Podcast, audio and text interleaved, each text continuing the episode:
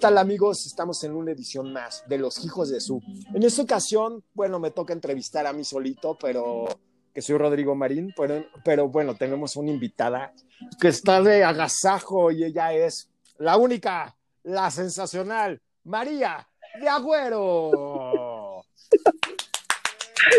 Bravo, o sea, esa presentación tiene que ser así, mi amor. Hombre, qué fanfarrias, me encanta, me encanta, Rodrigo. Siempre también con ese carácter tan alegre desde el primer día que te conocí, no sé si te acuerdas, en un llamado ahí en los estudios Churubusco, pues algo, algo pasó que nos caímos requete bien, la verdad. A encontrar en mi estudio en La Condesa y fue otra vez magia. Sí, un clic. Ay, sí, eres una sí, dorada. Sí, en un shooting que eran cajas para tinte, me acuerdo. que fue una bomba espectacular, o sea, quedaron tan bonitas que engañaban muy bien a la gente. Sí. ¿Cómo? Si la publicidad no se engaña a nadie. Ay, ay, pues te quiero agradecer que te acordaras y que me invitaras y pues yo feliz de participar en tu proyecto, subirme al barco y a muchos más, canoas, chinampas o lo que, sea, transatlánticos. Eso, mamona, como dicen ahora los chavos. Bueno, yo soy charruco todavía, o sea, yo soy chaborruco acá, fashion y todo. Tú también eres igual, alma de chava. Yo soy más ruca que chava. Sí. Oye, pues nos traes un tema increíble que son las Catrinas y pues que, que, que, la historia de la Catrina, no de los pandas que vemos luego en la calle que dices, ya chole maestro, ¿no? Sí, exacto, los catripandas o, o boca de sí, pero boca de tiburón. Este, es, es, una historia muy interesante porque, bueno, el personaje de la Catrina, que es uno de los íconos más representativos de la cultura mexicana, su origen está por el personaje que diseñó el maestro José Guadalupe Posada por el descontento social que había eh, pues en las clases eh, más privilegiadas contra los indígenas, ¿no? De pronto había gente esto es más o menos como, de sus raíces o es de como sus la época orígenes. de don Porfirio Díaz, ¿no? 1900, pues 1890, 1910, es, por ahí, ¿no? Exacto.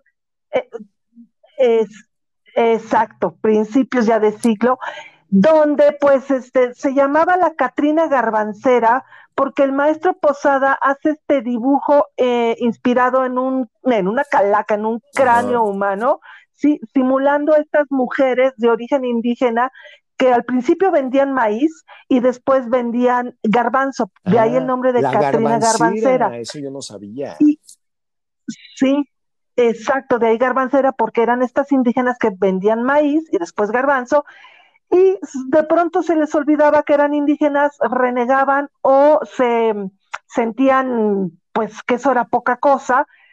Y con estas modas, como tú dices, de Don. Porfirio, se diseña la Catrina Garbancera para hacer crítica social precisamente a estas mujeres que renegaban de sus orígenes, ¿no? Como las fifis, ¿no? Pero previamente las a esto, fifis de esa época. exacto, por eso exactamente las pirurris, como pirurris. sería este eh, ¿no? que, que hizo nuestro personaje Luis de Alba, ¿no? La clase pirurris. era Amada Díaz, la hija de Porfirio Díaz, ¿no? Que era como indígena, Pues mira, pero disfrazada no lo de francesa, güey. O sea, Claro. qué pedo. Claro, no lo dudo. Él mismo se blanqueaba la cara. Antes que Porfirio. Michael Jackson, mi amor. sea, él se ponía- Jackson. Claro, claro, Ajá. claro. Esta cuestión de, tú sabes, bueno, estudiando después la historia de, de la moda y del maquillaje, todo lo que significaba piel morena era como de la gente de bajos recursos porque tenían que trabajar al rayo del sol, ya fuera en el campo, en la pizca, en el ganado. Entonces era muy mal visto estar bronceado y ser moreno, incluso esta palabra tan despectiva que es O tez prieto, humilde, tez ¿no? humilde, mana. Tez Pero humilde. después, exacto. Pero posteriormente, ya en los ochentas cambia ese concepto, pero ese ya me estoy yendo del tema, donde se pone de moda el bronceado y ahora es super nice estar bronceado y cremas bronceadoras y camas de bronceados de aerografía para que te broncees. En fin, son modas que se van dictando. O sea, yo me acuerdo de esa época que me dormía con la, así yo en bronceado, me, me dormía, güey, con la almohada, ya se me marcaba la sábana. amanece naranja como los chicos Mirinda, ¿no? ¿Te acuerdas de ese comercial? como chico Mirinda, totalmente. Todo naranja, naranja, pero uno se sentía súper nice. Pero en esa época de, principios del siglo XX, pues como moreno, no, entonces había que blanquearse y era esta crítica a esas mujeres empolvadas, ¿no? Y por medio de una Catrina que era un esqueleto, pues se hacía esta crítica social. Pero ¿por qué un esqueleto? Es, la historia es muy chistosa. En las culturas mesoamericanas eh, era un, la, cosmovisión del indígena y del prehispánico no era el como lo tiene el español y el europeo de que la muerte es el fin del mundo. No, este mundo desde el maya, inca y todas las culturas mesoamericanas, la muerte era una, un paso, una trascendencia a otro nivel de vida. Entonces la muerte era pues como un camino a llegar a un nivel superior, ¿no? Entonces de ahí los zompantlis, que son estos muros, altares, donde están llenos de cráneos humanos, ¿no? Porque se guardaban los cráneos, incluso de los hombres que hasta eran sacrificados, era un honor ser sacrificado, y todos esos cráneos se ponían en estos muros y era el zompantli. imagínate qué impacto, güey, imagínate, ves así las cabezas de los cuates, tú de chavito y ves eso. Claro. No manches, sí está horrible.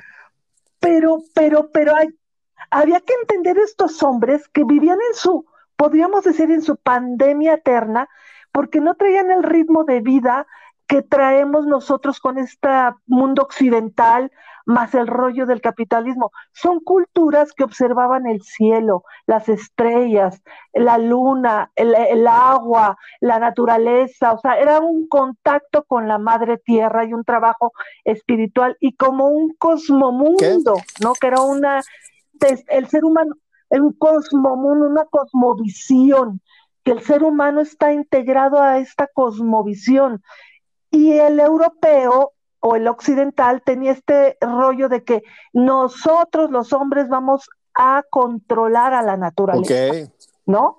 Que son visiones totalmente distintas. El prehispánico se hace amigo y se adapta a vivir en armonía con el cosmomundo, ¿me entiendes? Y en cambio la visión del, del europeo es yo conquisto, yo controlo y a mí eh, los terremotos y los tsunamis me hacen los mandados porque yo soy el hombre y yo puedo más, ¿no? Esa, esa es la diferencia. Entonces, por eso la muerte era una trascendencia a otro nivel espiritual, un poco lo que tienen también los hindús, ¿no? Y también tenían pues los egipcios pero llegan los españoles, como tú dices, a colonizarnos. Aquí era totalmente normal ver, ver cráneos incrustados en los muros para hacer estos zompantes. Pero llegan los españoles a la colonización, a la conquista, y como tú dices, se les paran los pelos de punta de ver cráneos humanos. Para ellos era canibalismo. porque yo creo que en lo que se les arranca el pellejo y todo, ahí con el pelo y así. Y luego se lo comían en pozole. Sí, no exacto. manches. Pues en, en, en, sus muros estos de, de, de, de, arcillas y de adobe que, que, construían las pirámides y con estas arenillas, ¿no? Ahí es, como tú dices, cráneo y cráneo y cráneo y cráneo y cráneo y cráneo. Entonces los otros, con este rollo del catolicismo cristiano, se les pararon los pelos y a de lo punta. que olían también, cariño. Pues mira, ya no quiero averiguar, ya no quiero averiguar. A su rancio, tía. Era otra manera, era otra manera de vivir, totalmente distinta, ¿no? Como te digo, aquí eh, eh, el, el, el, prehispánico y el mesoamericano era parte de estar embarrado de lodo, eh, eh, eran anafres, era el maíz, era la madre tierra, era el agua, ¿me entiendes? Observar las estrellas, estos observatorios y cómo ellos entendían los movimientos del, de, pues, del mundo en general en base a los planetas y a los astros. Tenían mucho tiempo para observar. Y ya el europeo andaba en un trajín de que querían conquistar a todo el mundo y ser los dueños del mundo. Ellos querían más conquistas, más terrenos, más dueños del mundo, ¿no? Traían un rollo muy bélico, ¿no? Entonces, cuando llegan y pues conquistan, les dicen, ok, les vamos a dejar que sigan con sus tradiciones de sus altarcitos de cráneos, ¿no? Pero se los vamos a pedir, por favor, que no sean humanos y entonces los empiezan a hacer de amaranto, lo que conocemos las, alegrías. Y de ahí empiezan ¿quién crees que está aquí con nosotros, que acaba de llegar directamente de, ¿Quién es? de, no sé, yo creo que del baño. Ella es Alejandra Carretoso. Hola. Hola, Hola, María. Buenas noches, perdón por... Muchísimo gusto, Ale. Qué bueno que te integras a la charla. Súper interesante todo lo que nos estás compartiendo y que la verdad que pues gustazo escuchar de alguien que es experto en el tema, que nos puedas compartir todo esto que yo la verdad te debo de confesar, yo no lo sabía. Entonces no quiero interrumpir. Yo tampoco. Yo quiero seguir escuchando para seguir aprendiendo. Pues continuamos, ¿no? Pues ahora cuéntanos Continuamos. Continuamos. De las calaveritas. Pues entonces, bueno, les cuento, ya las calaveritas ya se las empiezan a hacer de amaranto, ¿sí? Todo esto por el rollo del Zompantli, acuérdate, era el altar utilizado para las culturas mesoamericanas. Y posteriormente, este rito que además tenemos los mexicas y los americanos, pues que seguimos viendo la muerte como una trascendencia, no como una tragedia de que te mueres y se acaba la vida. No, vas a trascender a otro nivel, ¿no? Y por eso montamos nuestros altares y vamos a los cementerios y les ponemos, bueno, cada altar tiene sus niveles y tiene su significado, pero es importante ponerle a nuestros fallecidos y a nuestros seres queridos la foto, tenemos que ponerles objetos que eran muy personales, la comida que más les gustaba, de pronto hasta les llevan boleros, mariachis, banda, y estas fotos de los cementerios en toda la República Mexicana de fiesta con la oscuridad de la noche y todas las velas encendidas es un espectáculo pues que mucha gente y mucho extranjero de pronto no entiende que nosotros no vemos la muerte como un enemigo, es un paso para trascender, ¿no? Y, es, es, maravilloso porque lo que te digo, es nuestra conexión con el cosmomundo. Nosotros no estamos peleados como el europeo que venía peleado de que yo voy a conquistar y me voy a adueñar y voy a acabar con los mares, ríos, tierras y construyo y construyo y todo va a ser mío, ¿no? Y pues, ¿qué está pasando en el mundo? Mares contaminados y bueno, eso es, esa es mi percepción. La historia es es grande por haber roto con esta conexión espiritual que tienen y que tenían los, los indígenas y los prehispánicos y los claro, como mesoamericanos. Todo el respeto este que, tenían los, bueno, los aztecas, o sea, la ciudad eran limpísimas las ciudades y no, no olía caca como, como otros lugares. Eh, bueno, la prueba es que aquí no teníamos esas enfermedades que nos Por trajeron, Rodrigo. O sea, éramos súper limpios y aquí la gente se bañaba en los canales y en los ríos y en los lagos y era, se, se lavaban con cosas orgánicas como ahora está tan de moda el rollo orgánico.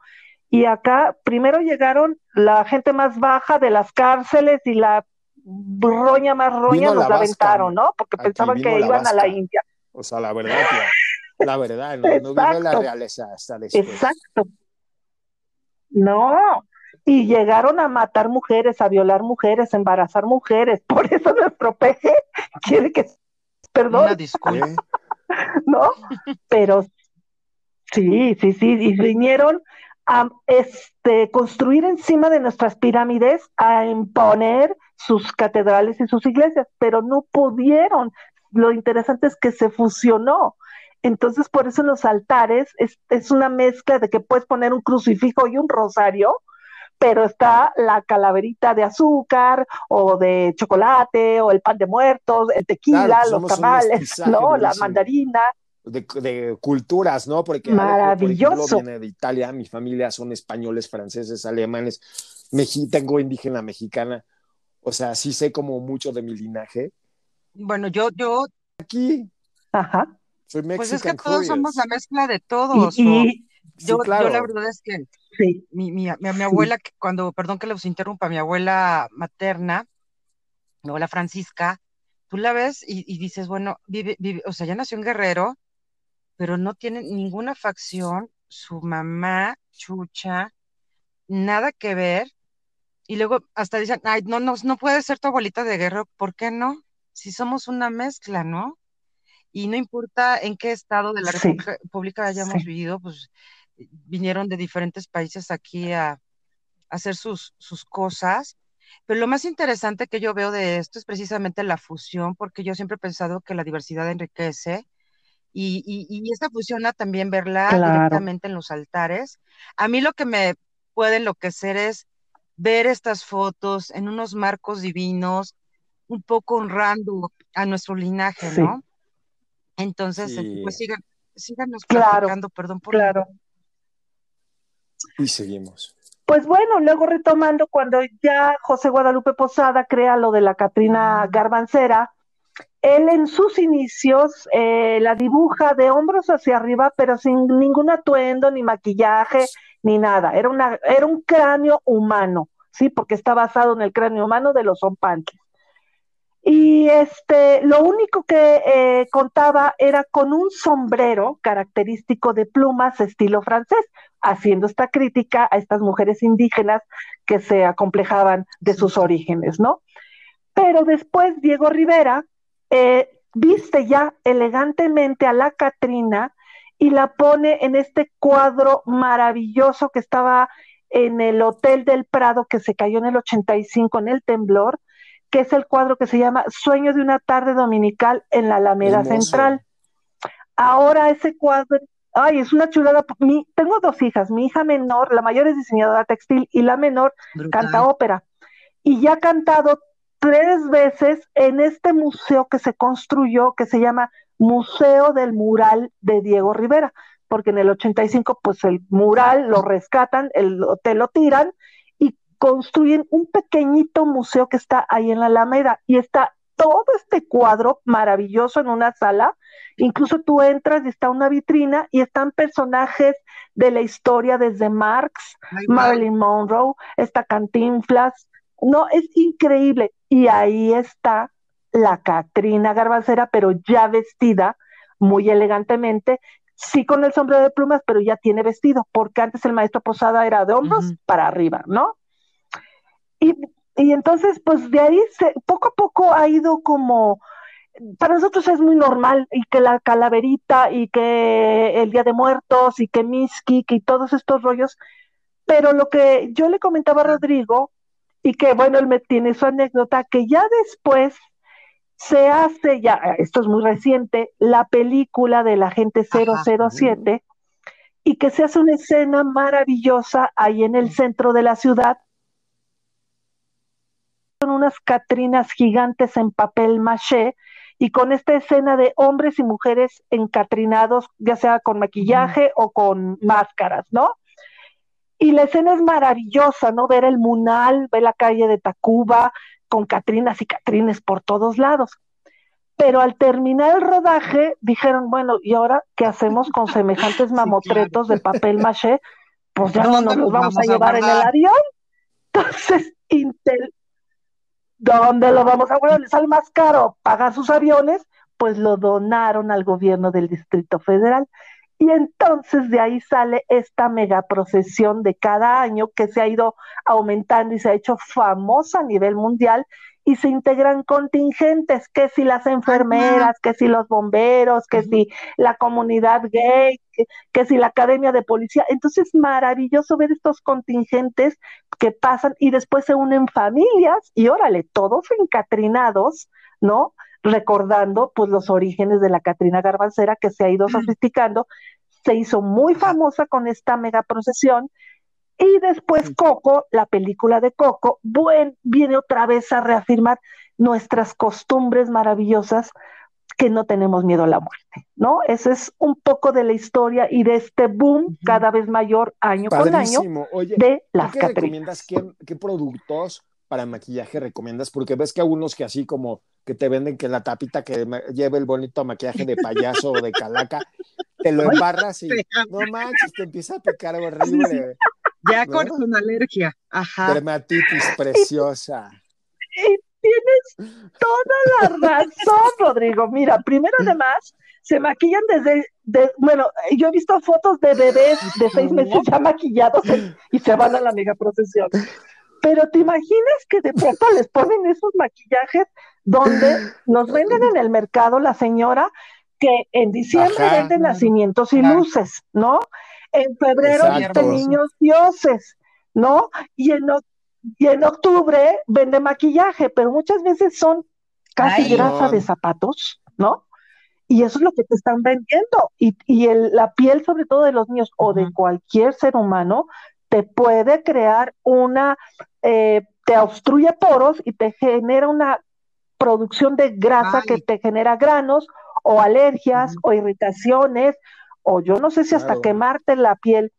Fíjate que una de las maestras que da clases ahí en el estudio se llama Aurora Ávila. Ella me ha introducido mucho a esto porque con ella he aprendido, de veras, porque es fascinante. Uno de niño se disfrazaba y la Catrina sabía realmente el trasfondo, ¿no?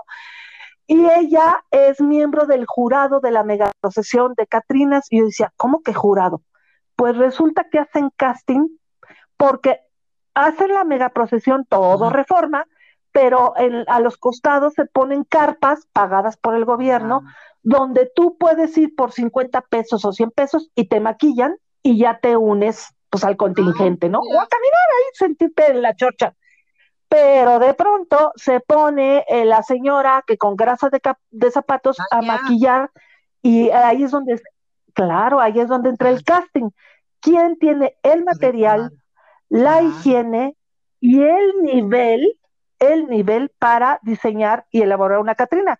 Vuelvo a lo mismo, la Catrina es un cráneo humano, no catripandas, ni bocas de tiburones, ni bocas de cintas. María, ay, me has hecho reír mucho. Es que les ponen no, no, hasta 80 dientes. María, no, esto de los pandas no lo supero, sí, digo que es exorbitante ahí. No, bueno, terrible. Pero ahorita con todo este tema de, de COVID y, y, y pues yo creo que tiene que haber como algunos lineamientos como más, más estrictos en el momento ya de hacer también este tipo de trabajo. ¿Estás de acuerdo? Pues claro, bueno, primero, retomando la pregunta de Rodrigo, el material que yo recomiendo que sea de venta en tienda y de tienda profesional. Sí, porque de pronto también agarramos el lápiz delineador de la mamá y el labial de la abuelita. Exacto, no. buscarte maquillaje teatral al agua. Eso sería lo mejor, porque además es un maquillaje que se pone con agua y se quita con agua. Sí. me entiendes? Ya si lo quieres mega sellar, se venden unos fixes especiales para las personas que sudan mucho. Y los venden en N, N tiendas, ¿no? Hay una marca mexicana maravillosa que se llama Bones, Bones Boutique. Las pastillitas te valen entre 40 y 80 pesos, ¿no? Y esos mismos maquillajes teatrales al agua los tenemos de marcas muy nice, como Criolan, Benay, Meron, todas estas marcas profesionales que venden en Globo y Bambalinas o Nuestro, Secreto, también son al agua. Nuestro secreto lo sí. Marquito Vieira. Y el Marquito Vieira es la neta del planeta. chavos los vamos a tener en este programa próximamente. Sí. No, los vamos a invitar y este porque es un caso de éxito cañoncísimo, es de gente muy trabajadora y muy talentosa y, yo y tan buenas personas y jóvenes. Entonces va a ser algo increíble tenerlos en este programa. Hoy sí, ellos hace tres años me patrocinaron toda una ópera estudiantil para la Facultad de Música y me mandaron todo el material de maquillaje teatral al agua regalado. Porque como era un proyecto, un estudio de ópera de ahí de la UNAM, me dijeron, es para alumnos, me lo regalaron todo, y órale, a maquillar a toda la chamacada con este producto que es muy noble y no te produce granos, no irrita, son hipoalergénicos, están testados en piel, ¿me entiendes? Y no te ponen la grasa del oso, del zapato ahí de... o la pintura Vinci, también sí, que ese tema es, o la pintura, exacto, ¿no? Pero, y no manches. Pero, pero eso es para papel, no para piel. La piel es un órgano. Sí, es un órgano que tiene poros y tiene tres capas y, y es un albur. Cada quien responde a cada marca y a cada componente de alguna manera. Entonces, las bicis están hechas para pintar en papel, no para pintar en piel. Esa es la verdad, ¿no? ¿Para qué están hechas? Y bueno, las normas de higiene se tienen que llevar eh, a todas las normas que toda la vida debemos de tener cualquier maquillista. Desde limpiar tus brochas, con un sanitizante y un limpiador de brochas especial o con alcohol isopropílico que mate gérmenes, bacterias y hongos. Esa es otra. Eh, estarte lavando las manos. Si vas a usar el quesito que de látex, un quesito por persona, no repetir con el mismo quesito a todos.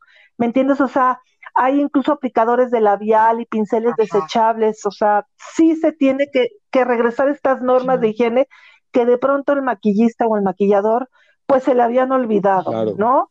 Este, yo sé que en Estados Unidos y en este y en Europa hasta para trabajar en un salón de belleza tienes que sacar primero una carta de salud donde tú manifiestas que tú estás bien, te hacen un chequeo, ¿no? Y que estés perfectamente bien de salud. Y cada seis meses tú como profesional tienes que estarte haciendo este chequeo porque trabajamos con seres humanos, trabajamos con piel, con mucosidades, con sudores, con lágrimas, te tose, el moco te llora, ¿me entiendes? Y tenemos que estar limpiando nuestro material, limpiándonos nuestras manos, ponerle un cubridor, proteger su ropa. Y bueno, ahora este año sí se cancelaron las megaprocesiones, se hicieron virtuales, se hicieron concursos, y sí se mandaban los videos y se veía si el maquillador traía su cubrebocas, pues todas estas normas de higiene se estuvieron calificando en, estos concursos, ¿no?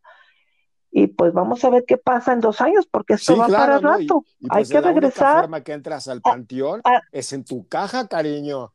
Esa es la única forma. Exactamente. O si no quieres que pongan tu fotito en un altar. O, como las chicas VIP que ponen a la gente que más odian en su altarcito de Día de Muertos. No, bueno, oye, por eso, por eso es muy importante, por eso es muy importante que siempre andemos muy guapos vestidos, porque si nos llega, llega la calaca por nosotros, ¿no? Pues claro, está súper nuestro outfit, nuestro outfit de fantasma. Entonces, hay que cuidar hasta esos detalles, ¿no? Obvio. Claro. Sí, no, no se agarrar con la chancla y el calcetín. Ajá. Exacto, y luego en un lugar tan telúrico como este que es la Ciudad de México. Oli. Entonces, oye, platícanos de tus talleres, por favor, invítanos a tus talleres